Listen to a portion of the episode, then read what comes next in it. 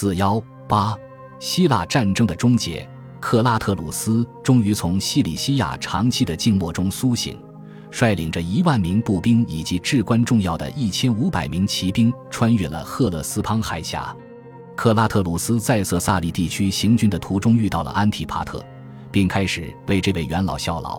他现在不仅将其视为指挥官，而且把他看作自己的准岳父。克拉特鲁斯已经在配偶问题上做出了自己的选择，他把跟随他一起从西里西亚出发的安提帕特之女菲拉视为自己未来的新娘。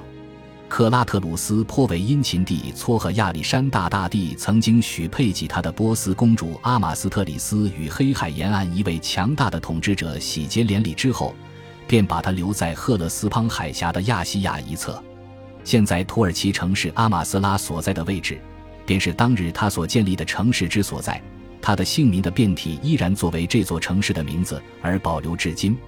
安提帕特现在已经吸纳了克拉特鲁斯与利昂纳托斯麾下的部队，将一支近五万人的军队带到色萨里平原上一个叫做克兰农的地方。他在距离雅典领导的联军营地不远处扎下了自己的营地。在接下来的数个星期中，每天早晨。他都会向希腊人表明自己已经准备好战斗，并在双方营垒之间的平原上列好战阵。希腊作战将领安提菲鲁斯和门农此时正仔细考虑己方是否要接受马其顿人的叫阵。他们麾下的两万五千名步兵，无论在人数上、技巧上还是在经验上，都处于严重的劣势。但是他们拥有的三千五百名骑兵有希望取得胜利。他们静待战机。逐步增加步兵的人数，他们的信使已经被派往各个同盟城市去募集新兵，并要求那些不辞而别的分遣队，其中就有埃托利亚人的部队归队。但是，希腊人不能这样无休止地等待下去。联军的士气低落，更多的分遣队可能会选择返回家乡。再这样下去，他们的兵源可能非但不会增加，反而会不断减少，而他们的士气同样如此。最终，在当年的八月初，希腊人对于作战的需求已经超越了对于增援的需要。安提菲鲁斯与门农只得在众寡悬殊的情况下率领军队开赴战场。他们将所有的希望都寄托在了色萨里骑兵身上。正是这支部队击溃了列昂纳托斯，正如他们先前所做的那般，将己方骑兵布置在阵前，而步兵则相应的靠后部署。然而。马其顿人并不打算让单一骑兵再次主导战局。安提帕特命令自己庞大的步兵方阵不断推进。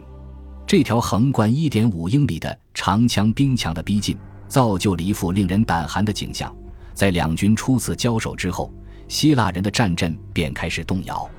他们赶忙撤退到身后的高地之上，在那里他们可以自保，但是无法为骑兵提供保护，因此。色萨里骑兵停止了进攻的势头，这一天的战斗在未分胜负的情况下结束了。在希腊人步兵数量被超过之前，他们麾下的骑兵曾占据优势。即使战事不利，由于步兵方阵撤退得井然有序，他们也只是遭受到了很轻的损失，大约有五百人阵亡。假如南部的希腊诸城邦可以派兵增援的话，他们仍然有希望获得最终的胜利，然而不知何故，这份希望并没有支撑他们坚持下去。雅典将领安提菲鲁斯与他的色萨利同僚门农，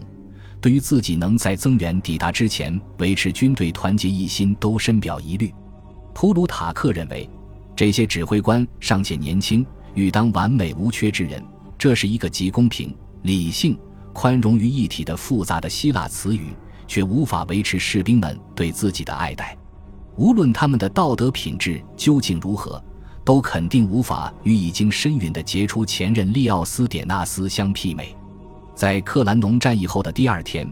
通常这一天被认为是八月六日，安提菲鲁斯与门农商议之后，决定派出使者前往马其顿的营地缔结投降条款，这变成了这一系列高潮迭起的历史事件最后的平静结局。并没有发生一场大屠杀或者大溃败来摧毁希腊人的自由事业，但随着金钱的浩劫与士气的低落，一切都化为一种感觉，即已经没有意义再继续战斗下去了。希腊战争终于宣告终结。感谢您的收听，喜欢别忘了订阅加关注，主页有更多精彩内容。